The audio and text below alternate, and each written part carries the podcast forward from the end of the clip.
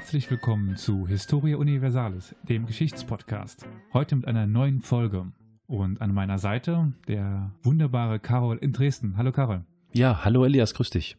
Und gleichfalls der nicht übertroffene Olli in Köln. Olli? Olli? Hm. Carol, ich glaube, wir haben ein kleines Problem. Was ist hier los? Technische Probleme oder was? Äh, Ich weiß nicht, irgendwie ist Olli weg. Versuch doch nochmal irgendwie anzuklingeln.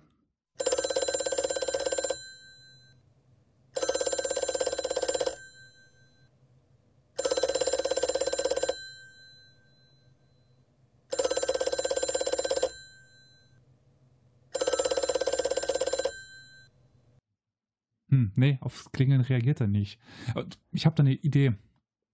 Lass mich da mal was machen.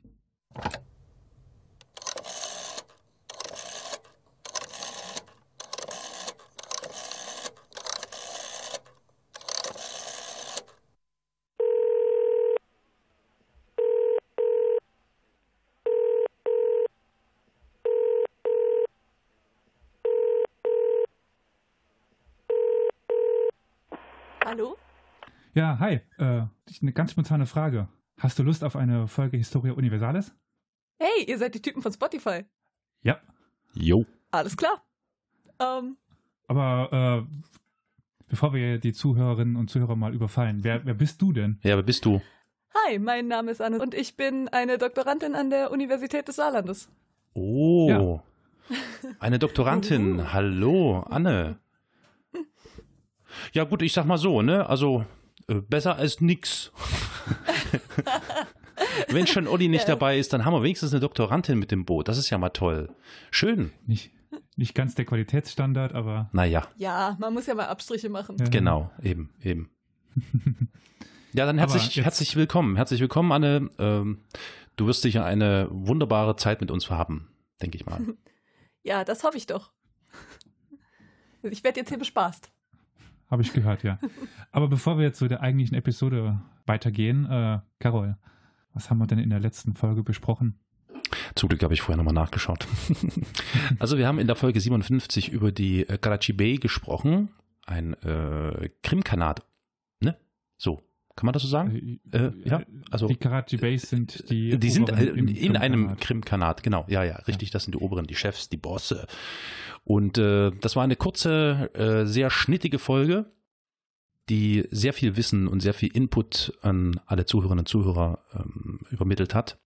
Und folglich ist es nochmal allen empfohlen, die es noch nicht gehört haben, unbedingt anhören. Und zur selben Zeit kam auch ein kleines Extra raus von mir nur. Das war ein, ich glaube mittlerweile, ich glaube insgesamt, insgesamt 9 Minuten 30 oder sowas. Ja, ich hatte mal bei einem History Slam mitgemacht und ja, der, der Beitrag dazu in, äh, ja, mit einem kleinen Video un unterlegt. Ist auf, auf YouTube, kann man sich anschauen über die äh, Sultaninen oder die Sultaninnen. Hm, ja genau, die Sultaninnen. Ein Betthupfer sozusagen. Für diejenigen, die mal schnell was wegsnacken wollen, bevor sie einschlafen, sehr zu empfehlen. Und wenn wir jetzt gerade bei Sultaninnen, Sultan sind und ja, wir bleiben ein bisschen im Orient. Ein bisschen. Ein bisschen. So Okay, halb. gut. Die andere Hälfte gehen wir ins gute Deutschland. Sehr gut. Ja. Und wir begeben uns, es ist länger her, dass wir nochmal, dass wir eine letzte, unsere letzte Folge über den Zweiten Weltkrieg, oder? Oder Nazi-Deutschland. Ich krieg's nicht mehr ganz zusammen. Wir begeben uns auf jeden Fall in die Zeit von Nazi-Deutschland. Oh je. Ja, glücklicherweise nur mental. Ja, zum Glück. Ich meine, Ja. was momentan so abgeht, man, egal. Ähm, habt ihr denn schon eine, also Anne ist jetzt raus, aber Carol, hast du eine Idee, um welches Thema es denn heute geht? Du, das kann so viel sein. Das kann der Adolf, den hat man schon ein bisschen, ne? Ja, Weiß ich, äh, also hat das schon was mit äh, Orient zu tun. Ach so, ach so, ach so. Ja, natürlich. Du hast ja gesagt, wir bleiben ein bisschen im Orient und ähm, Hm. Äh, naja, irgendein Feldzug äh, der, des, der deutschen Dingsbums hier, Streitmächte oder sowas? Oder, mal, oder Bessara macht Bessarabien. Was ist mit Bessarabien? Bess- Bessarabien vielleicht irgendwas? Äh, Bessarabien liegt übrigens nicht im Orient, aber Psst, ist ja egal, ist ja egal. nein. Wir sind heute rezeptionstechnisch unterwegs, forschungsrezeptionsmäßig. Wir schauen uns Forschung an, wie sie zur Zeit von Hitler und Konsorten war. Was hat das mit dem Orient zu tun? Wir schauen uns die Forschung über den Orient an. Ah, die Forschung über den Orient zu Zeiten Adolf Hitlers. Besser gesagt, die Forschung über das, ja, was wir Persien nennen. Ah. Über die echten Arier. Über Genau, die über die echten echten Arier. Genau, genau. Da habe ich schon mal was gehört von. Ja, mhm, okay. Ist nämlich die Frage, wie äh, bringen denn nationalsozialistische Forscher es unter, dass sie als echte Arier noch echtere Arier plötzlich vor sich haben, aber andererseits irgendwie, dass doch die Untermenschen aus dem Osten sind. So irgendwie, da, wie haben sie das über, also wie haben sie das in ihre Schriften untergebracht? Hm, hm, hm. Das wird eine interessante Frage, die du uns hoffentlich mh, sehr ausführlich ähm, erörtern wirst. Ich versuche es zumindest. Beginnen möchte ich deswegen eigentlich mit den wichtigsten Forschern der damaligen Zeit, den wichtigsten Orient- und Persienforschern. Und da vor allen Dingen auf, naja, es gab damals noch nicht so viele, die sich auf das mittelalterliche oder moderne Persien äh, spezialisiert hatten. Es gab vor allen Dingen Altorientalisten oder Orientalisten in dem Sinne, die äh, halt das klassische Hochpersien machten, Xerxes und sowas.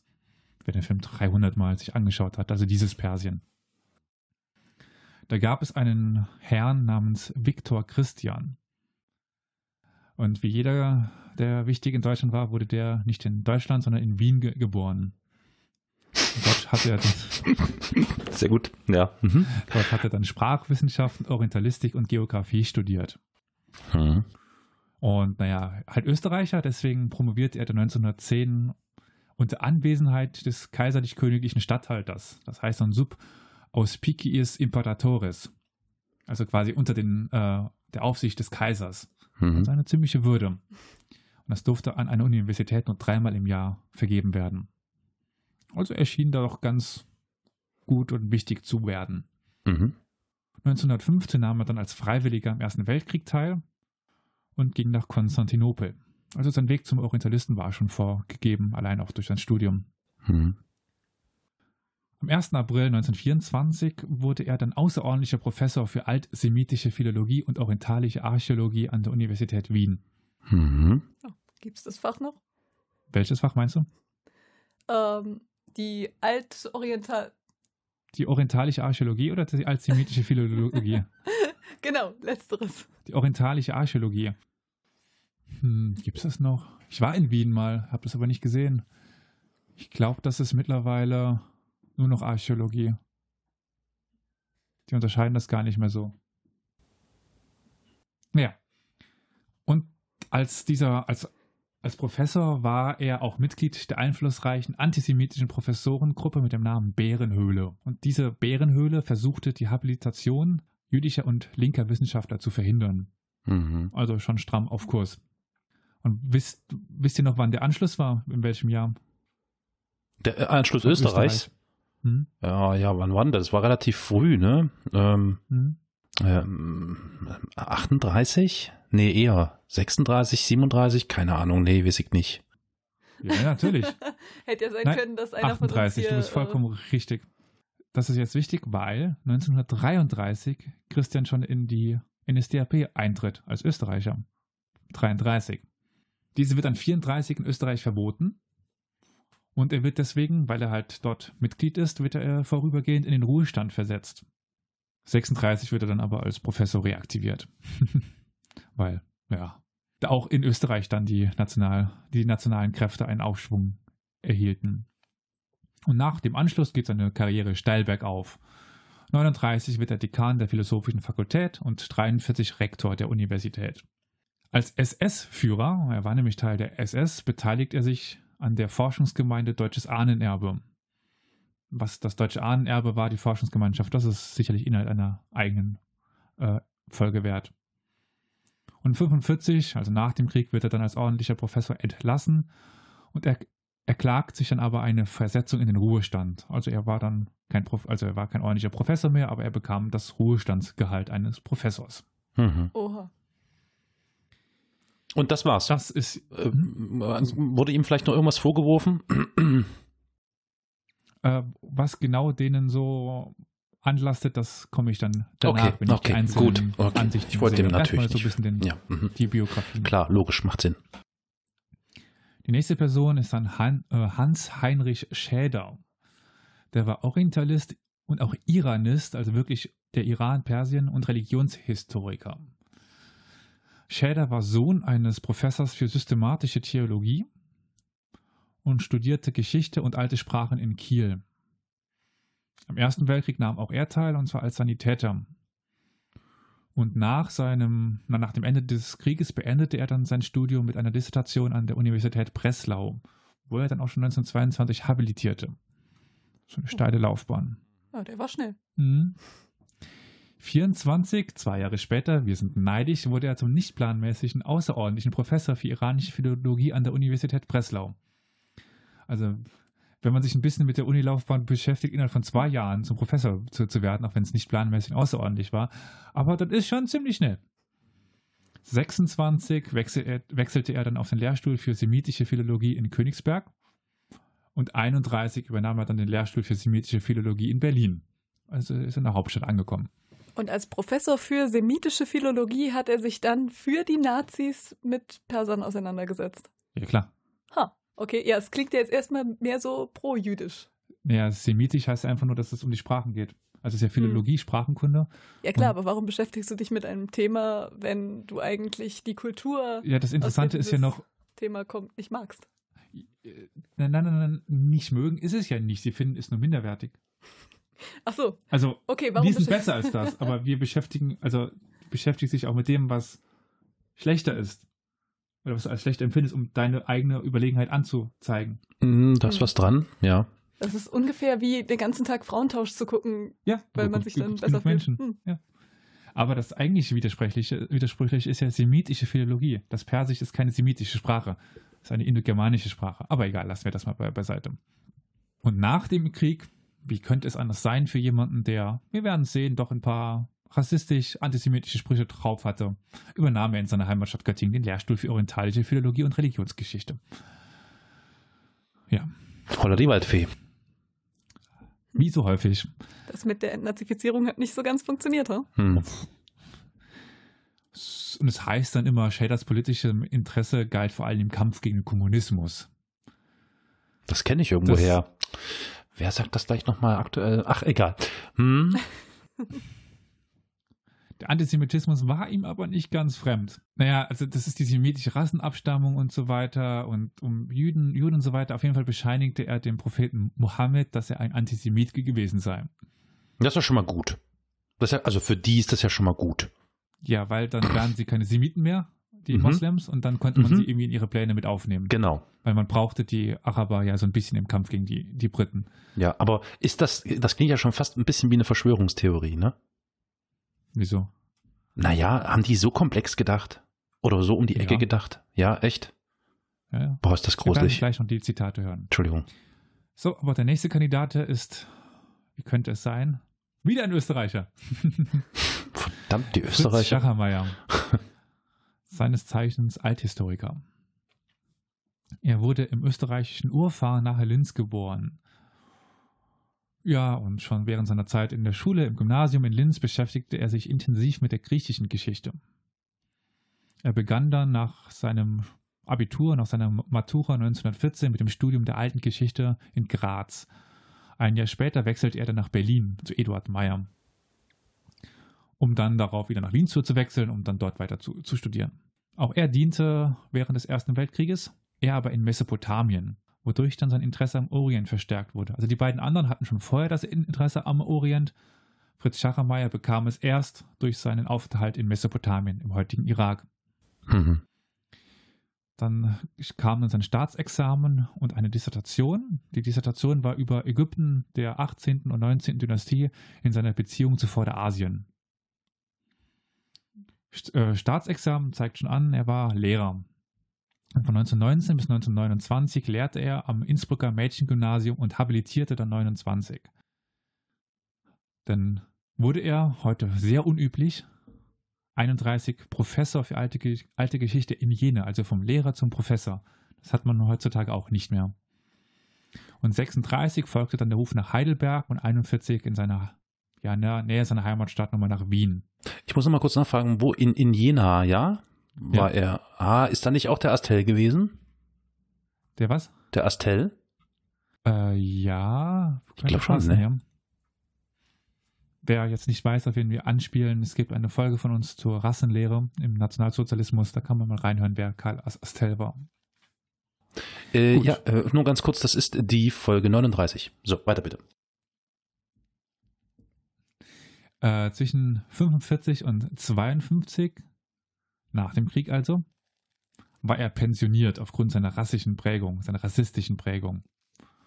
Aber ja, 52 war das wieder vergessen und erhielt eine Berufung auf den Lehrstuhl für griechische Geschichte in Wien, den er noch bis 1970 innehielt. Sag mal, was war mit denen los? Hat niemand die Texte gelesen, die sie geschrieben haben? Ja, doch eben, gerade. Haben sie ja. ja, die haben das gelesen und haben da so äh, rassistische Tendenzen festgestellt und haben sich gedacht, ach ja, komm, äh, wir haben gerade niemand anderen und ich war letztens nett mit dem Schnaps trinken oder wie? Ja. Hm. Ja, vielleicht haben sie es auch gelesen und haben gesagt, das klingt eigentlich gut. Das klingt mhm. gut. Das klingt wie früher. Also ich glaube, ganz im Ernst, also ich meine, äh, wenn die da alle abgesägt hätten, dann hätten die ein ziemliches Problem gehabt, glaube ich. Deswegen wundert mich es überhaupt nicht, dass die dann die, die Altvorderen wieder mit ins Boot geholt haben. Aber ja, das klassische Entnazifizierungsding. Hm. Ja, aber ich würde sagen, wir bilden uns einfach mal ein eigenes Urteil, ob die denn und wie die denn Nazis waren oder rassistisch, antisemitisch. Aber erstmal stellt sich ja die Frage, soll sich ein deutscher Historiker mit Vorderasien und seiner Geschichte beschäftigen? Weil eigentlich, so eine klassische Nazi-Ideologie, was kümmert uns denn der Vordere Orient? Hm. Schäder gibt darauf eine Antwort. Und zwar, Zitat, das heutige Geschehen zwingt zu einer weltpolitischen und dementsprechend weltgeschichtlichen Orientierung, die sich grundsätzlich vor der Eingrenzung des Blickes auf Europa oder einen Teil davon lossagt. Sie zu erarbeiten und zu allgemeinem Bewusstsein zu bringen, ist eine vorderdringliche Aufgabe, zu deren Be äh, Bewältigung die Orientforschung als der Inbegriff aller auf die Kenntnisse Asiens, seiner Länder und der Völker gerichteten wissenschaftlichen Bemühungen wesentliche Beiträge zu liefern. Ja, also er sieht es schon wichtig, dass man in den Zeiten, wo es ein, ja, eine Weltpolitik gibt, auch den weltlichen Kontext sieht. Ja, klar ist das für ihn wichtig, sonst ist er auch arbeitslos. Ja, stimmt. Ja, dann gibt es noch einen weiteren Grund und also für Schäder immer noch. Und zwar hinkt die deutsche Bildung und Forschung weit hinter einer Forschung zurück, nämlich der britischen Forschung. Und insbesondere im asiatischen Raum. Und um eine richtige, in Anführungszeichen, richtige Geschichtsschreibung zu erhalten, müsse die nationale Geschichtsforschung gestärkt werden. Weil was die Briten schreiben, das muss ja noch lange nicht richtig sein. Nämlich nur ein deutscher Forscher kann richtige deutsche Geschichte schreiben. So war es für ihn auch das Ziel der Unabhängigkeit von der britischen Forschung. Und ihm ist im Orient vor allen Dingen wichtig die Geschichte der rassisch artverwandten Indogermanen. Also bitte bei allen Sachen Anführungszeichen sehen, dass die Folge wimmelt vor Anführungszeichen. ja, denn das ist von besonderem Interesse für die deutsche Forschung. Mhm. Und so soll auch die Gemeinsamkeit mit Medern und Persern also die deutsche Gemeinsamkeit mit Medern und Persern, herausgearbeitet werden. Äh, Meder ist eine persische Volksgruppe, die vor dem klassischen, was wir als Persien bezeichnen, den heutigen Iran beherrscht hat. Das, die, das sind die äh, Meder. So, aber Viktor Christian, der jetzt ja nicht mehr Schäder, also Schäder war ja Oriental, äh, äh, Iranist. Viktor Christian ist jetzt Orientalist, hat den etwas breiteren Bild weg vom Persien. Er möchte mit seinen Arbeiten das erste Auftreten der Indogermanen im Vorderasien zeigen. Also auch, dass die ähm, Nordischen schon von Beginn an die Kultur des Nahen Ostens mitgeformt haben und herausgebildet haben eigentlich. Wir werden noch sehen, also eigentlich es, sind es nicht die Semiten, die äh, die Kultur hergebracht haben sollen, sondern Indogermanen. Mhm. Und so kommt es eben zu einer Aufwertung oder so bringt er eine Aufwertung der in Anführungszeichen eigenen Rasse hervor und eine Abwertung der sogenannten wüstenländischen Semiten. Mhm. Also dadurch, also normalerweise, man sagt ja Wiege der Kultur, irgendwie äh, Zweistromland, Mesopotamien, und das sind ja eigentlich Semiten. Aber Viktor Christian zeigt uns schön auf, dass das eigentlich gar keine Semiten waren, sondern dass die wichtigen Einflüsse immer durch Indogermanen kamen. ja, wer es glaubt. Okay, macht er das auf, Wissen, also auf wissenschaftlichem Niveau? Versucht er das tatsächlich? Er versucht das auf wissenschaftlichem Niveau äh, zu belegen. Ja. Mhm.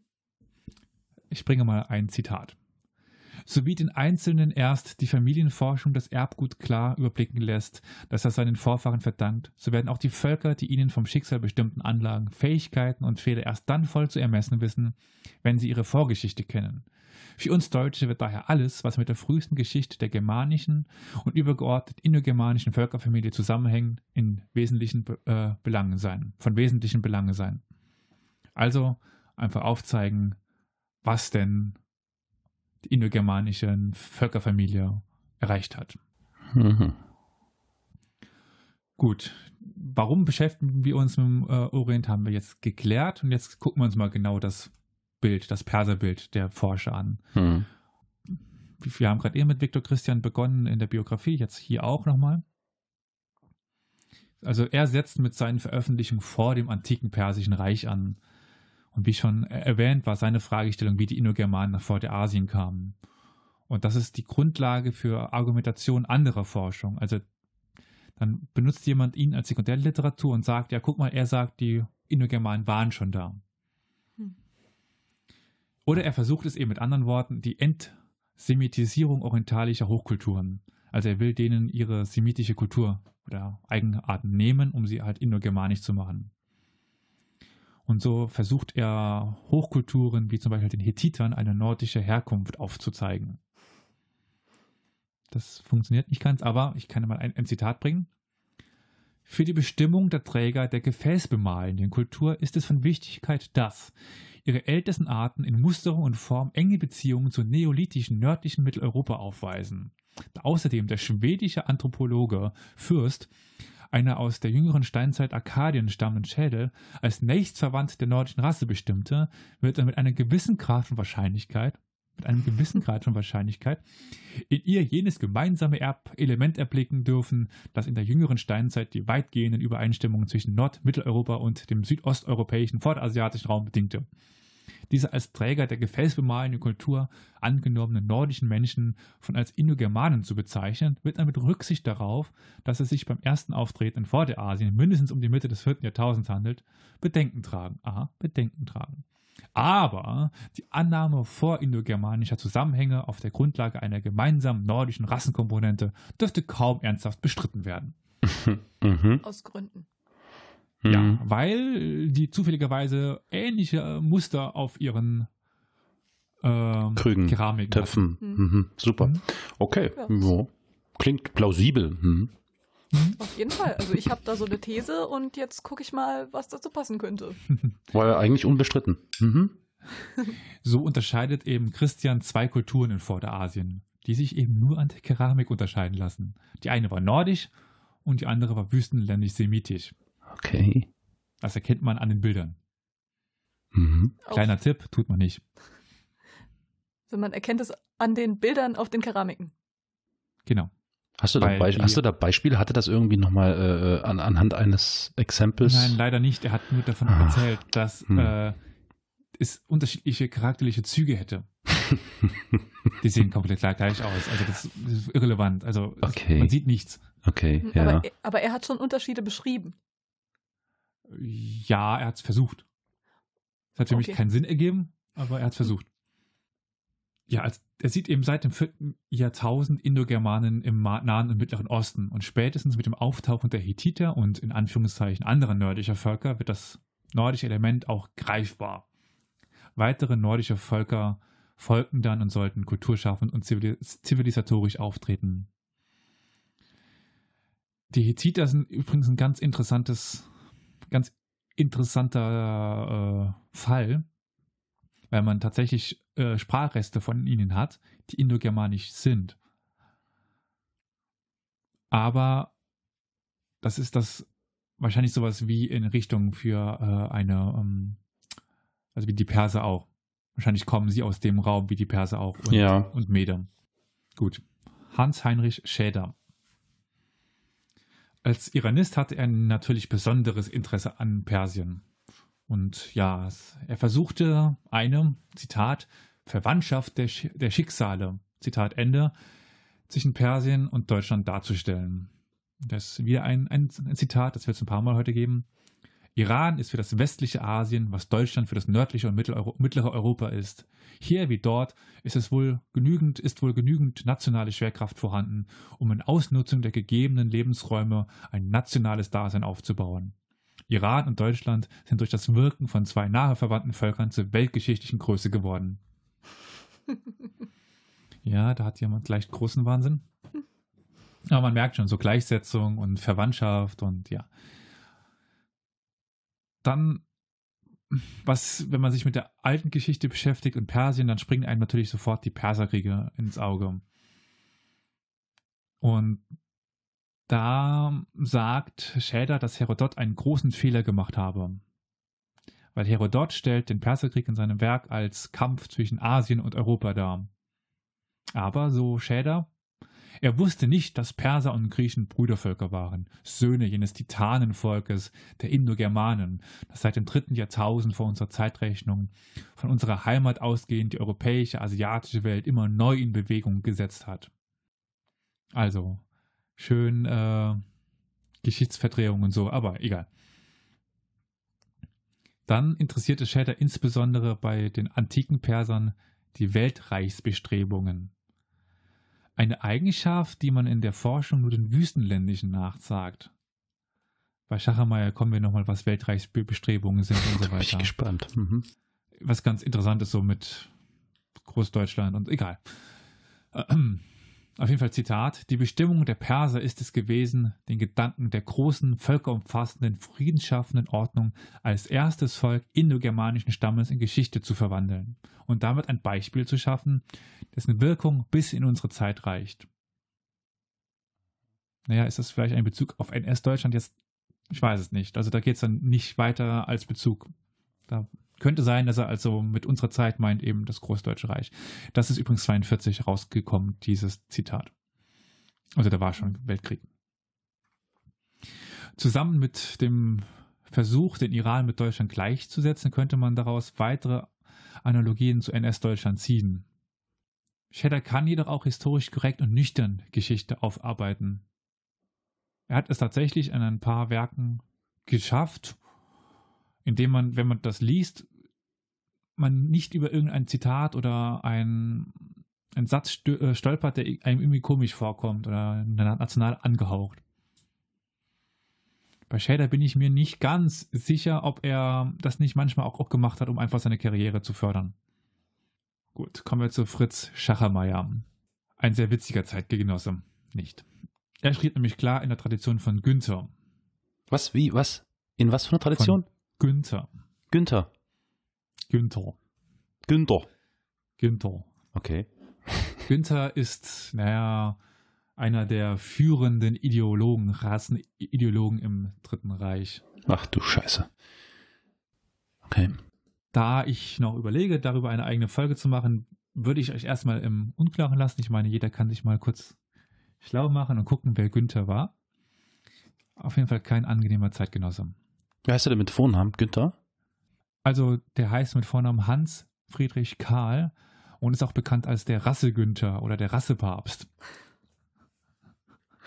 Oh, weia. Oh, was für Freaks, ey. Ja, okay. Also, es waren ja eben keine Freaks. Das ist ja das Schlimme. Die, waren, die haben das ja voll ernst gemeint. Oh. Okay, weiter. Das, das macht's nicht weniger freaky. Ach, Jesus. Also Rasse Günther war eine sehr interessante Rasse, Persönlichkeit. Rasse Günther, ey. Okay. Hm. Ja, in seinem Werk Indogermanen und Orient, ihre kulturelle und machtpolitische Auseinandersetz Auseinandersetzung im Altertum, möchte er eine Geschichte von Indogermanen im Vorderasien und dem Mittelmeerraum und deren Entwicklung erschaffen. Dafür greift er auf ein Geschichtsmodell zurück, das eben auch unser Rasse Günther verwendet hat. Das Geschichtsmodell erkläre ich dann gleich. Aber im Vorwort heißt es erstmal, strengste Objektivität sei in dem Werk angebracht worden. Aber wenn ich dennoch dem Indogermanentum ein inniges Verständnis entgegenbrachte und es infolgedessen auch in herzlichster Weise zu werten wusste, so liegt es einfach daran, dass ich selber diesem Kreise entstamme und als solches nicht zu verleugnen vermochte. Aber strengste Objektivität.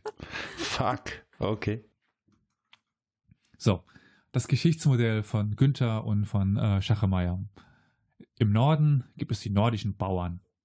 Im Süden das Wüstenländische, das sind die Semiten, die in den Wüsten Nordafrikas und Arabiens um das wenige Wasser und Weideland kämpfen. Dazwischen befindet sich das europäische Geleise, der sogenannte Vorzugsraum, ein Gürtel reicher und anlockender Länder, die sich um die ganze Welt strecken. Und dort kann die Bevölkerung wachsen. Herrschte in der Antike im Norden oder Süden Überbevölkerung, aufgrund der geringen Tragfähigkeit des, des Landes, also im Süden wenig Wasser und im Norden viel, viel zu kalt, wanderten die Menschen in, die, in diese Mittelzone aus. Und so kam es zu einer, Zitat, Überschwemmung durch die nördliche wie die südliche, wie die südliche Zuwanderung. Ja, Überfremdung. Ah.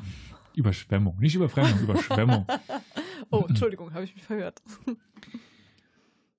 Ja, dann gibt es ein Zitat zu den Einwanderern aus dem Norden. Von all den genannten Rassen gehen uns in diesem Zusammenhang allein die nordischen an. Die anderen Rassenelemente haben es niemals vermocht, aus eigener Kraft im europäischen Südosten und Vorderasien irgendeine Rolle zu spielen. In Vorderasien haben außer Nordische nie irgendwer. Hm, nein. Nur die schöpferisch überschäumende Lebenskraft der Nordischen fand ja kein Genüge am heimatlichen Raum. Sie ließen im Laufe der Geschichte immer neue Schwärme nach dem Süden wandern und führten herbei die Bildung von Völkern und Staaten nordisch-indogermanischer Art in Griechenland, auf dem Balkan, in Kleinasien und im Iran. Hm? Aber was trieb sie denn laut Schachemeier an? Zitat das nordische Kulturverhalten zeigt auf der einen Seite eine starke Geneigtheit zur Achtung strenger Bindungen, so wie sie in der Frühzeit vor allem in den bäuerlichen Verhaftungen im Heimatboden zur Geltung kommen. Zugleich aber eignet ihm auch der Drang zur dynamischen Neuschöpfung und ausgreifenden Wagen von bisher unerhörten Leistungen. Die völlige Erweckung und Inanspruchnahme der dynamischen Veranlagung erfolgt aber erst im Kampf, Gefahr und in der Auseinandersetzung mit, mit sich entgegenstellenden Schwierigkeiten. Es reizt daher den Nordischen, es mit dem Unbekannten, Drohenden, Gefahrbringenden aufzunehmen.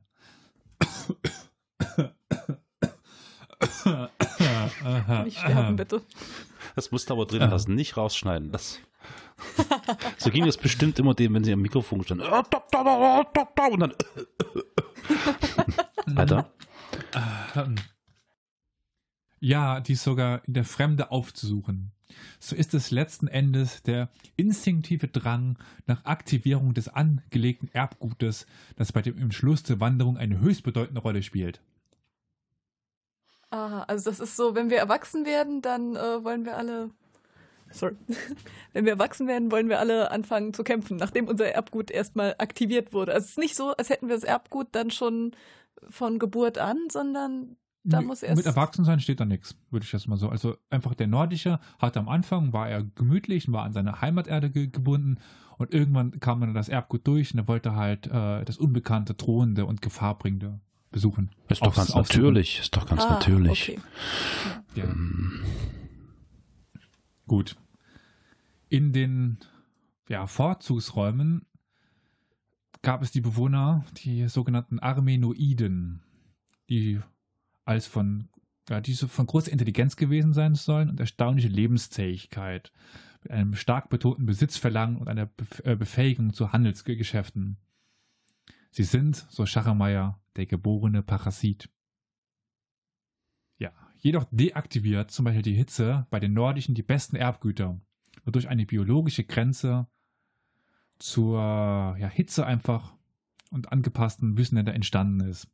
Also nordische siedeln im Donaubereich, dem Balkan, der Porebene, Kleinasien und Armenien, Iran. Aber nicht weiter, weil dann wird ja Erbgut ja deaktiviert. Mm, mm, mm, klar. Aha, also das heißt, sie sterben oder? Äh nee, sie werden, sie werden langsamer und, und gemütlich. Okay. Sie werden gemütlicher. Mhm. Und das war auch das Problem der Hethiter, Phrygier, Meder und Perser, die ja eigentlich Indogermanen waren, aber in die zu warmen Vorteilsräume gingen. Du, das ist jetzt aber wirklich kein Witz, ne? Also das hat er wirklich ernsthaft als, also das ist seine wissenschaftliche Sichtweise, ja. Also, also solange sie in den nicht zu warmen waren, war alles gut. Aber die Perser expandieren dann ja irgendwann über das, also über das persische Hochland und dann ver- äh, gehen sie un unter, weil sie halt das zu warme expandieren. Die Hittiter ge- genauso, Meder genauso. Immer wenn sie in das zu warme gehen, dann gehen sie unter. Hm, hm, hm. Okay. Aber wie, wie hat er sich das vorgestellt? Also ändert sich dann einfach die komplette Genstruktur der Menschen, wenn sie Das- mal Urlaub machen? So, Ja, so ungefähr keine. Ahnung, Ich weiß es, es es gibt nicht. einen heißen Sommer und plötzlich. Ja, beobachte Sind dich doch mal im anders. Sommer. Anne, beobachte dich doch mal im Sommer. Was passiert, wenn es extrem heiß ist? Was passiert Ja, um mit dir? ehrlich zu sein, ich werde dann aktiv. Ich bin ein Sommerkind. Aber ich glaube, ich verstehe, worauf du hinaus willst. Ich bin halt keine äh, Du bist, du- du bist, Indogermanin. du bist keine Indogermanin. nee. Also Okay. er schreibt dann auch nicht in den Büchern, wieso das so ist, aber er sagt einfach, das ist so. Punkt. Ah, Er ah, ah, führt da keine weiteren Ausführungen zu. Okay. Ja, weil das ja auch äh, echt ganz klar ist, oder? Ich meine, Ja, ich darüber glaub muss man schon. doch jetzt nicht mehr diskutieren. ja. So, also die Meder, Perser, Phrygier, äh, Hethiter schafften es ja erstmal, sich zu, etab sich zu etablieren, weil sie eben zuerst in den Vor Vorteilsräumen blieben, die nicht zu warm war. Aber was passiert, wenn man dann wie die Kreuzfahrer, die Vandalen oder die Philister einfach direkt in die zu warmen Ge- Gebiete geht? So, Sie gehen direkt daran unter. na klar. Die Kreuzfahrer hätten niemals überleben können, weil es war zu warm. Hätte sich das Erbgut auch wieder zurückverwandeln können, wenn sie zurückgekommen wären? Das schreibt er nicht. Der ist auch kein, kein Biologe. Das ist das. Problem. Gut, Arier haben wir ja schon ein paar Mal angesprochen. Im dritten Jahrhundert lösten sich nämlich die nordischen Arier von den restlichen Indogermanen und zogen über das Schwarze Meer zum Kaspischen Meer. Während dieses Zuges lernten sie mit den Pferden umzugehen und erfanden den zweirädrigen leichten Rennwagen. Und so erfanden die Arier gleichzeitig mal den Schnelligkeitssport. Also, ist Also- quasi der Vorgänger des Volkswagens. Ja, Ich glaube, das ist Motorsport ist, Ja. Arier-Sport. Aria-Sport, ja. Ja, äh, Streitwagenkampf, Rennsport und Rosseszucht leiteten dann noch weiteres bei den Ariern ein. Äh, die Überführung ihrer bereits von der Natur aus adligen Eigenart in eine mehr ritterliche Lebensform und Gesinnungswesen. Also auch das Rittertum und das adlige Leben ist dem Arier in die Wiege ge gelegt worden. Mhm. Gut, diese arischen Stämme gründeten nun das Meda bzw. später das Perserreich. Und das einzige Ziel der Perser, also Meder und Perser war es, so, so Schachameier gewesen, das semitisch-wüstenländisch Assyrien zu vernichten. Also vernichten sage ich jetzt absichtlich, weil äh, das, ver das verwendet er jetzt auch, das Wort. Ähm, Aber dann wurde es zu warm und sie haben sich halt lieber hingelegt. ja, aber weil sie ja typisch nordisch sind und die treten wohlwollend auf, sie vernichten die, die Assyrer, aber dann sind sie ja genügsam und verzichten auf große Gebietsgewinne. Ha. Tun sie nicht wirklich, weil sie sich dann weiter ausbreiten, aber egal. Gut, die Perser wandern dann 640 vor Christus ein und ja, in ihre Stammlandschaft, die heutige Persis, also Fars. Und hier wachsen nun die Perser der neuen Genera die neue Generation auf, derb und wahrhaftig, energisch und intelligent, Freunde der Sinneslust wie, äh, wie der Tafelfreude, zugleich von inniger Frömmigkeit erfüllt. Ihre Liebe gilt dem Acker- und Gartenbau, ihr Stolz, ihr Ehrgeiz am besten Bogenschuss. Der Adel wohl in ritterlichen Bogen, das Volk auf offenem Land. Weißt du gerade, was für eine Art von Frömmigkeit hier gemeint ist? Ich glaube, das weiß er selber nicht. Ach so, also fromm ist jetzt aber Ja, religiös höchstwahrscheinlich einfach. nicht. Naja, also ich weiß nicht, so christlich-religiös kann ja nicht wirklich gemeint sein. Ähm, Christlich-religiös kann ja nicht wirklich gemeint sein. Ähm, die Nazis hatten es ja jetzt auch nicht so mit der Kirche. Also Ja, welche Art ist- von Ja, Frömmigkeit? das ist das war aber das Problem, das mit Nazis und, und Kirche, das war viele Nazis hatten es nicht, aber viele hatten es wieder und äh, das war nicht so das Eine- Problem, das ja, religiös Eine ambivalente. Beziehung, aber Mhm. ich glaube, die Mhm. Frömmigkeit bezog sich auf, auf den Acker. Nein. Okay. Es klang so. Das war so ein, das könnte einen Zusammenhang geben. also äh, zugleich von inniger Frömmigkeit erfüllt, einfach religiös.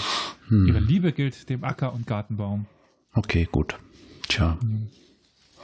gut. Frömmigkeit. Hm. So, sie wollten dann aus Gewissenspflicht als Vormacht und Hüter sinnvoller Ordnung auftreten. Äh, Als Ordnungsmacht im Mittleren und Vorderen Orient. Aber jetzt ist dann ja Persien ein Weltreich geworden. Warum? Naja, weil sie eben, weil ihr Potenzial den anderen haushoch überlegen war. Achso, also eigentlich wollten sie dann auch keine neuen Gebiete annektieren, aber haben das dann versehentlich doch gemacht, Ja, so weil das in ihrer Natur Ups. lag. Hm, hm. die individuelle Dynamik des Kyros, den sein Ingenium immer weiter zum Weitermachen trieb, war ein wichtiger Bestandteil. Also aus dem Kyros heraus, dem genialen Feldherrnkönig, wird es dann plötzlich groß. Hm, hm. Und es kommt gleichzeitig zu einer Infektion, ja, das ist nicht meine Wortwahl, das ist Charamais Wortwahl, die Infektion mit der orientalischen Weltreichsidee, ein Beispiel des orientalischen Machtstaates. Das ist das Problem der, der Perser. Dann nochmal ein, ein, ein Zitat. All das bedeutete Weltreichsplan ohne Grenzen, weit über alle biologischen Notwendigkeiten und natürliche Zusammenhänge hinweg. Hier stehen wir bereits einer Doktrin gegenüber, welche dem Grundsatz nach allein von Asien seinen Ausgang nehmen konnte und letzten Endes wüstenländischen Geistes entsprungen ist. Hier geschah, es geschah hier, was im Mittelalter wiederkehrte, so wie später Mönche, Kreuzfahrer und Fanatiker fremde Fremdideologien mit doppeltem Eifer aufnahmen und inbrünstigen Beginn mit nordischen Leistungswillen zu erfüllen suchten, sind auch die Perser bemüht, die Weltreichsideologie, sobald sie ihn nur aufgegriffen hatten, mit glühendem Herzen bis zum letzten durchzuführen und im Sinne nordischer Sittlichkeit zu adeln. Okay, wann wurde das Buch geschrieben? Das Buch wurde geschrieben in Ende der 30er. Okay, also noch nicht während des Zweiten Weltkriegs.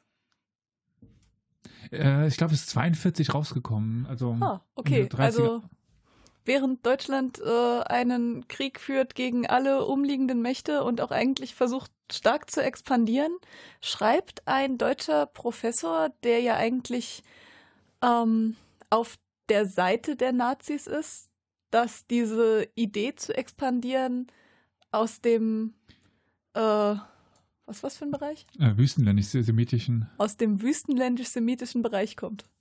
Yep. Also ich muss mal dazu sagen, das, was die Deutschen da gemacht haben, das war ja nichts anderes als die Sicherung und der Erhalt der Volksmassen. Ja, das hat überhaupt Das, nichts mit er sagt. Expansion zu tun. Ach so, Entschuldigung, man wollte sich nur absichern. Ja, so, dass, Natürlich, Mhm. natürlich. Ja, genau, sonst könnte man auch infiziert werden durch fremde Ide Ideologien. Ja, ja, ja, Aber richtig. Ich nehme es so zurück, ist 44 er erschienen. Macht's nicht besser. Nee. Mhm, okay. Ja, ich meine, ähm, die machen, also die machen es ja auch äh, besser in dem Sinne, die, die, die, die Germanen. Also sie füllen es mit äh, Sinne nördlicher Sittlichkeit, Inwiefern? weil sie nordisch sind und es deswegen besser machen als die wüstenländischen Semiten. Ach so, die sind per se sittlich. Wegen Hm. ihren Genen. Ja, Naja, es, ich dazu. glaube, es geht, es, um es mal mit den Worten von Höcke zu sagen, es geht um die Geschlossenheit des Siedlungsraumes. ja? Und wenn der Rassekern, wenn der Rassekern in Europa, im Siedlungsraum Europa, also stabil ist, dann ist eigentlich alles okay. und ja, man sollte halt nicht in die äh, zu warmen Vorzugsräume expandieren. Das ist ja vollkommen uninteressant. Das ist ja, da, Mhm. da- der, der Deutschland wollte ja auch nie irgendwie Afrika haben. Das war dem nee, irrelevant. nee, das war nur Das eher zufällig. Italiener haben können. Ja, ja, ja, ja. Gut, aber durch die Freizügigkeit der Perser, die ja jetzt ihr Reich öffnen, breitet sich der parasitäre Armenoid aus. Wer nochmal bitte? Ich habe es nicht ganz verstanden. Ja. Parasitäre Armenoid. Okay, Entschuldigung. Ja. Eben diese Volksgruppe, die im Vorzugsraum lebt. Es gibt ja im Norden die, die, die nordischen, im Süden die äh, wüstenländischen Semiten und in der Mitte den, lebt der Armenoid. Hm, klingt wie ein Pilz. Gut, und jetzt Zitat. Vor allem aber sind es die parasitären Elemente unter den Juden, welche als die eigentlichen Nutznießer, Nutznießer, Nutznießer des Reiches auf den Plan treten. Ja, jetzt haben wir auch noch die, die Juden drin. Und sie zersetzen nun die arische Rasse, wodurch die Juden spätestens bei den Perserkriegen die eigentliche Kontrolle übernommen haben. Wer wusste es noch nicht? Die Juden hatten den Angriff auf Griechenland be- befohlen. wo es wieder einen Sinn drin gibt, dass das eigentlich ja zwei Brudervölker waren, falls man sich noch dran erinnert. Ja? Hm. Jüdische Weltverschwörung halt, ne? Und damit verteidigten die Griechen während der Perserkriege Europa gegen eine durch Juden gesteuerte Invasion. Mhm. Hm. Wenn wir hier mal den Griechen mal anrechnen können. Ne? Hm. Hm. Ja, hätte Hitler nicht schnell genug reagiert, dann wäre der bestimmt auch nur eine jüdische Marionette geworden. Äh, Gerade nochmal Glück gehabt. Da gab es bestimmt auch Pillen dagegen. Gegen den Aminoiden. Ja, genau, ja. Ja, Schachermeier sagt dann auch, dass ähm, Darius I. während der Perserkriege naja, erkannt haben soll, als er die Griechen trifft, also mit artsicherem Instinkt das verwandte Blut und dessen Wert erkannt haben soll von den Griechen. Und dann soll er eigentlich das, die Griechen nur als Helfer für eine persische Weltbeherrschung erkannt haben. Er wollte sie eigentlich nur für sich gewinnen. Die Perserkriege haben aber die Griechen gewonnen, da ihre Rasse äh, den durch Aminoiden und wüstenländischen Elementen zersetzten Persern überlegen war. Zitat so war es ein Sieg des reinen nordischen Blutes über das bereits stark durchsetzte, des volkhaften Nationalbewusstseins über die Weltherrschaftsideologie, des gesunden organischen Wachstums über die mechanische Machtkonstruktion und letzten Endes ein Sieg Europas über den Orient. Zugleich auch ein Triumph des zuchtvollen Gemeinschaftspotenzials, wie der individuellen Schöpferpotenz des einzelnen Genies. So haben die Griechen das Abendland gerettet. Hussa wir haben ja jetzt ein bisschen was zu den Autoren gehört. Und ich würde jetzt mal noch ganz kurz einfach ein Fazit ziehen, was denn oder wie ich denn die einzelnen Autoren sehe. Also wir hatten jetzt ja Viktor Christian, Hans-Heinrich Schäder und, und Fritz Schachermeier. Also Viktor Christian versucht ja in möglichst jeder Hochkultur einen nordischen Einschlag zu erkennen. Ansonsten spricht, also wenn er es nicht schafft, dann spricht er ihnen ihre Fortschritte und Erkenntnisse ab und versucht sie anderen Völkern zuzurechnen. Also eigentlich kann jede Kulturleistung nur durch eine nordische Rasse passiert sein. Dabei sind seine Schlussfolgerungen nicht immer ganz schlüssig. Warum bloß? Er greift aber nur im relativ geringen Maß auf rassische Geschichtsmodelle zurück, in dem Sinne, dass er ihnen schlechte Eigenschaften attestiert. Er sieht nur die Erfindungen und Fortschritte bei den nordischen Rassen. Ja, seine Geschichtsschreibung steht in Tradition konservativer nationaler Geschichtsschreibung.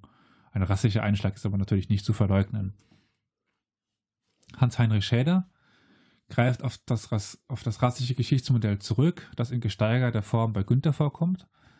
Er greift auf die Erklärung der Wanderung und Vererbung zurück und schwächt die rassischen Eigenarten aber leicht ab. Also da er auch viel über äh, Orient schrieb und, äh, und Mohammed, da hat er halt so ein bisschen versucht, die rassischen Eigenarten von Semiten abzuschwächen. Ja, seine Texte haben ein großes Spektrum von wissenschaftlich neutralen bis zu rassistischen Propagandantexten. Also da ist mir nicht klar, ob der jetzt wirklich überzeugter Rassist war und einfach nur konservativ national. Das lässt sich schwer rauslesen. Hm. Er war auf jeden Fall ein Opportunist. Aber Fritz Schachermeier ist der Autor mit dem deutlichsten rassistischen Einschlag. Er schrieb ganz klar in der Tradition von Günther und Rosenberg, auch noch so ein Ideologist, und benutzte ähnliches Vokabular und Thesen wie diese. Er argumentierte häufig auf dem Weg. Es könnte so sein, aber es gibt keine Beweise. Und ein paar Zeilen später greift er dann auf seine alte Argumentation zurück und sieht die als, als gegeben an. Also, ja. Also es könnte vielleicht so sein, dass es morgen schneit. Es regnet ein bisschen und so. Ja, wie ich gerade eben erzählt habe, schneit es ist morgen. Hm. Mhm. Sinnvoll. Was man aber bedenken muss, wenn man sich mit dem Thema beschäftigt, ist, dass die meisten Forscher, jetzt abseits von, von Schachermeier, eben einer Kontinuitätslinie standen, zu denen vor ihnen. Und ja auch den Werken vor dem Ersten Weltkrieg. Also die sind nicht ja. aus dem Nichts entstanden, ja. sondern das war halt damals so Usus, dass man so schrieb und die ja. Ansichten. Ja. Äh, Schachermeier jetzt mal rausgelassen. Ähm, es gibt ein breites Spektrum in der Forschung. Ich habe natürlich jetzt drei rausgegriffen, die irgendwie da hervorstechen oder wichtig waren. Aber es gibt zum Beispiel auch einen Forscher namens Veit Valentin, der ist emigriert. Und da steht dann zum Beispiel von einem Werk von 39, nicht Rasse macht Geschichte, sondern Geschichte variiert Rasse. Ja. Dann gibt es noch einen Max Semper, der spricht sich, obwohl er in Deutschland blieb, der ist nicht emigriert, der hat weiter in Deutschland geforscht. Er spricht sich gegen eine durch rassische Charaktereigenschaften getriebene Geschichte aus. Ja, aber das hat ihn nicht daran gehindert, um kurze Zeit später in einem Sammelband mit Günther und äh, Kon Konsorten rassische Geschichte über den Nahen Osten zu, zu schreiben. Hm. Also das Buch ist wirklich äh, von, von Max Semper, das eine ist erschienen, ich kann mal gerade, ne, also ich glaube, das eine ist 39, das andere ist 40 oder, oder so. Also wirklich sehr ähnlich aneinander. Hm. Hm. Ja. Also es scheint eigentlich eine leichte Aufgabe gewesen zu sein, rassische Geschichtsansichten auf die Perser anzuwenden. Man braucht ja nur den Arya-Mythos dafür zu betonen und dann von einem gemeinsamen Ursprung von Persern und Deutschen auszugehen. Hm.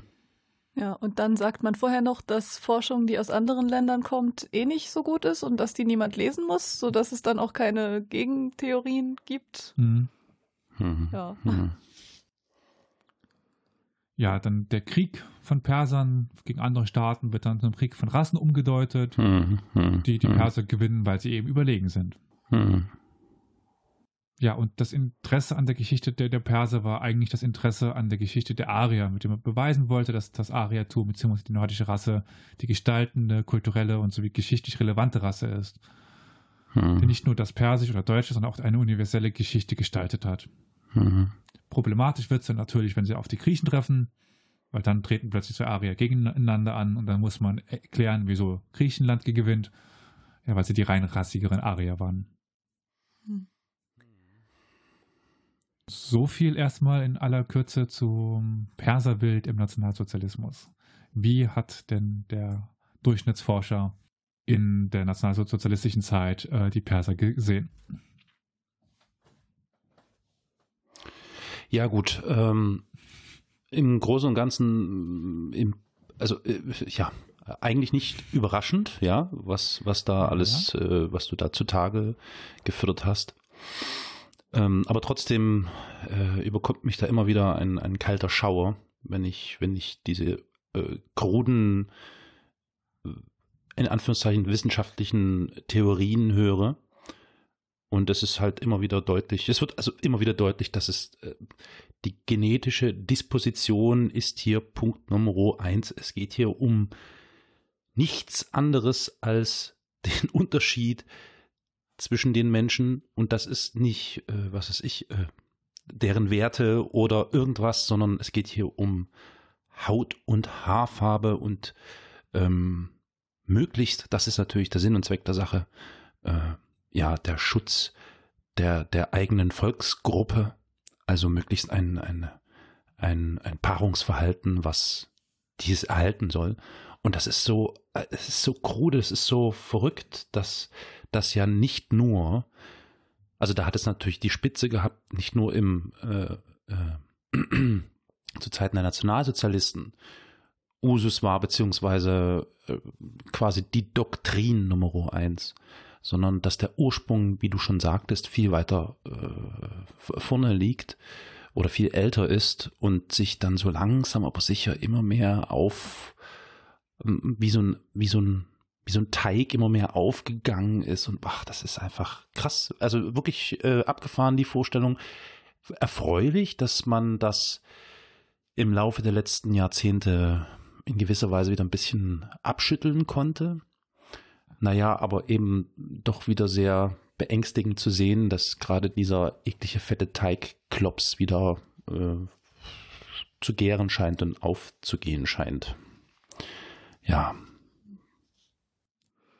ja, gut, also ich meine, wenn man bedenkt, dass ähm, rassentheoretische Bücher ja auch noch im 21. Jahrhundert großen Erfolg haben können, wie wir vor fünf Jahren gesehen haben.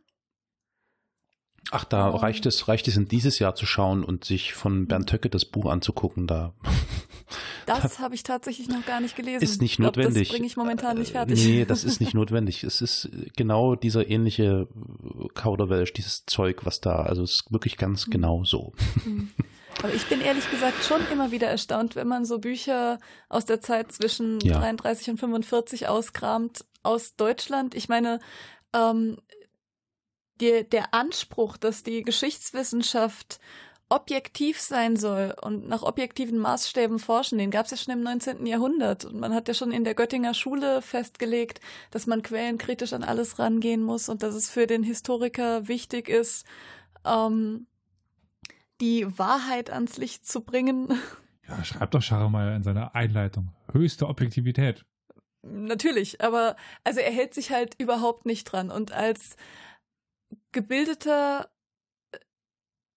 in gewissem Maße perfide intelligenter Mensch muss er ja schon gemerkt haben, dass er versucht, eine vorher bestehende Theorie hm. zu rechtfertigen und nicht, dass er ähm, eine Theorie aufstellen will. Hm. Das bedeutet also, die Geschichtswissenschaft in dieser Zeit war ja wirklich nicht dafür da, irgendwas ans Licht zu bringen oder wirklich die, ja. äh, die Ursprünge unserer Kultur zu erforschen, sondern es ging ja wirklich nur darum, ein System zu stützen. Hm. Und da ist man halt schon immer wieder erstaunt, ähm, ja, dass es Menschen gab, die vorher schon in diesen Positionen waren. Die waren vorher schon Professoren und ernstgenommene, ernstgenommene Wissenschaftler und bringen dann einfach sowas hervor.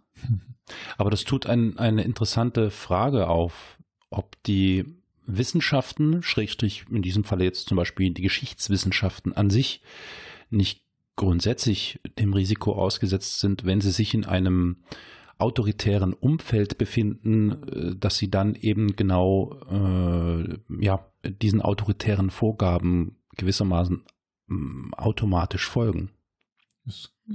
beide Richtungen. Hm. Ich meine, immer der Weg des leichteren Widerstands, des geringeren. Und, und auch der, also der, also der, ja, des Opportunismus, ne, klar. Ja. Und ja.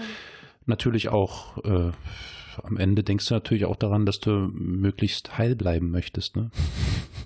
Äh, das heißt, entweder du forschst entsprechend den, den äh, gewissermaßen autoritären Vorgaben oder du tust das Gegenteil und, und äh, versuchst tatsächlich ähm, ordentliche Forschung zu betreiben, riskierst aber dann äh, unerwünscht zu sein und musst vielleicht auch weggehen. Ne? Also das ist schon interessant, das ist sehr interessant. Ja, also oder du suchst dir einfach Themen aus, die nicht so heiß sind. Ja, oder das, genau. Dann kannst ja. du immer das Problem war halt dann Karriere zu machen. Du bist halt nur mhm. aufgefallen mit sowas. Mhm. Aber der Mann, also wo wir wieder bei, bei Schachermeier sind, der ja doch am deutlichsten rassistische von allen ja. dreien. Äh, 49, Alexander der Große, Ingenium und Macht. Äh, was haben wir hier noch? Griechische Geschichte mit besonderer Berücksichtigung, bla bla bla. 1960. Perikles, 1969. Geistesgeschichte der Perikleit, äh, perikleitischen äh, Zeit, 71. Hm, hm, Dann hm. nochmal Alexander der, der Große, das, Pro das Problem seiner Persönlichkeit und seines Wirkens, 73. Äh, die Tragik der Vollendung, stirbt und wende in der Vergangenheit. Europa im Würgegriff der Gegenwart, 81. Hm, hm. Griechische, Früh griechische Frühgeschichte, 84. Er hat ein Leben zwischen Wissenschaft und Kunst.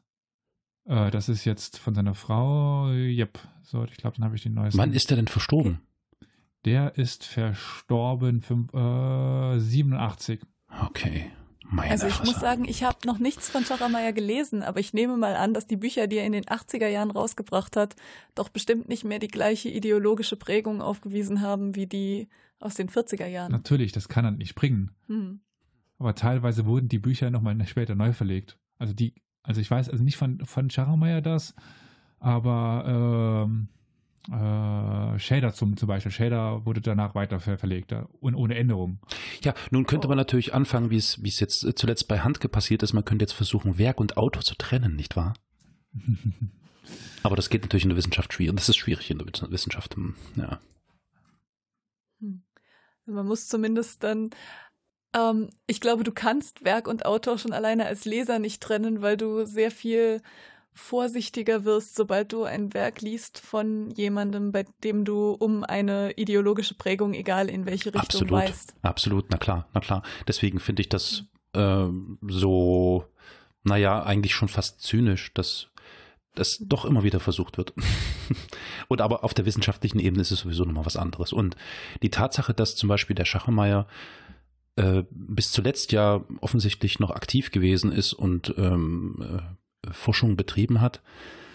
Und äh, also das ist schon, äh, schon ein starkes Stück, muss ich sagen. Ja, und Also- gerade der, in Anführungszeichen, Schlimmste hat am längsten halt Ja. noch Forschung be betreiben können. Hm. Ja. Auch von einer Universität finanziert Mhm. in einer offiziellen Position. Hm, hm. Ich meine, wo wir jetzt bei Handke sind, müssen wir eigentlich uns in die äh, Tradition einreihen, den ärgsten Widersacher falsch auszusprechen. Der hat sich ja auf, auf Twitter darüber lustig gemacht, dass er seitdem äh, in allen möglichen falschen Formen ausgesprochen wird. Ja, ja. Wie heißt er nochmal? Stanicic? Stanicic? Äh, Stacicinic heißt der. so, Stacicinic. haben wir unser äh, Bildungsauftrag genug getan, falsch au- ausgesprochen. Check. Ja. Okay, also auf jeden Fall sehr interessant. Äh, in gewisser Weise irgendwie beunruhigend, wie immer, wenn du irgendeine Episode beiträgst. Aber das soll ja auch so sein. Das soll ja unsere Zuhörerinnen und Zuhörer äh, dazu bringen, äh, darüber nachzudenken, was sie da hören. Und ähm, das ist ja Sinn und Zweck A, so eines Podcasts und B, natürlich auch der Geschichtswissenschaften äh, im Regelfall. Also äh, wenn sie, wenn sie denn äh, weitestgehend neutral agiert. Und ich muss sagen, den zweiten Sinn eines Podcasts habt ihr auch äh, abgehakt. Ihr habt mich sehr amüsiert mit diesem Thema. Ich weiß, das ist eigentlich kein amüsantes Thema per se, aber diese Aussagen zu hören aus dem heutigen Kontext und sich einfach Ja. mal wie bei Frauentausch zu denken, haha, sind diese Menschen doof, ähm, kann ja auch mal Spaß machen. Aber da habe ich auch ein bisschen ein schlechtes Gewissen, ne? weil es ist ja eigentlich total unwissenschaftlich, sich darüber lustig zu machen. Ne? Man muss das ja eigentlich total ernst behandeln.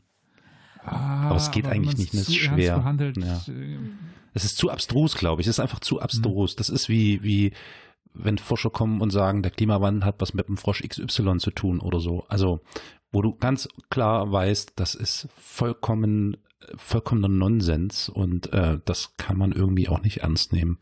Ja, wenn du es auch zu ernst nimmst, dann nimmst du dem, gibst du dem Ganzen ein bisschen zu viel Wichtigkeit. Naja, stimmt. Also, stimmt, Hm. stimmt.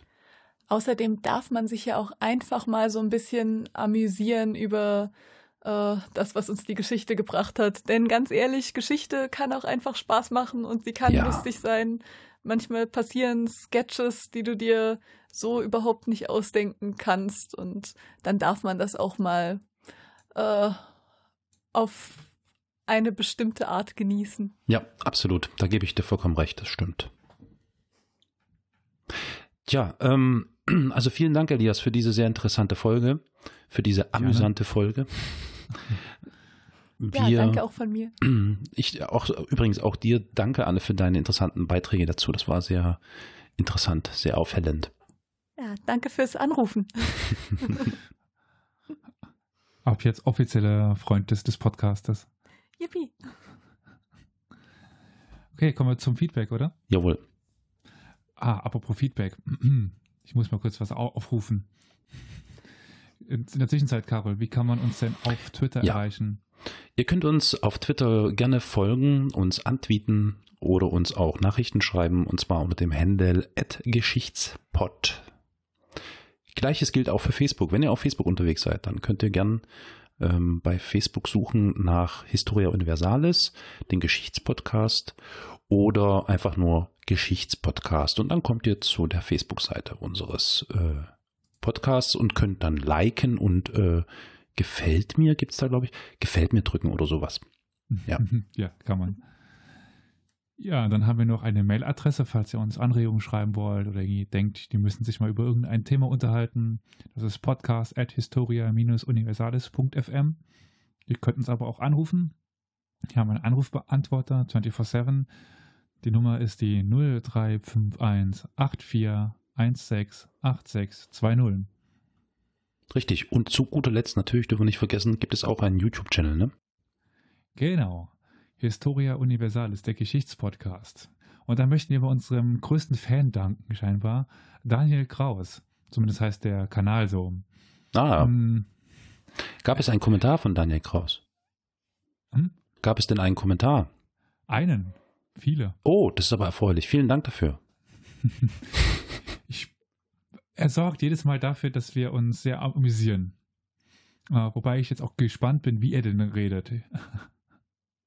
naja, schaut mal dafür vorbei. Vielleicht wisst ihr dann auch, auf was wir anspielen. Hm. Karol kriegt auf, auf jeden Fall sein äh, Fett weg dort. Tja, so ist es. Ja, ansonsten, wenn ihr nicht schon nachgeschaut habt, es gibt natürlich auch noch eine Internetseite, wo ihr die Möglichkeit habt, unter der jeweiligen Folge Kommentare zu hinterlassen. Das ist die äh, Internetseite historia-universalis.fm und dort äh, ja, ist dann alles selbsterklärend. Genau. Dann äh, vielen Dank, Carol, und sehr, sehr, sehr vielen Dank, Anne. Ja, danke, Anne. Und danke, Elias. Bitteschön. Bitteschön. Auf ein, ein Wiederhören. Bye, bye. Tschüss.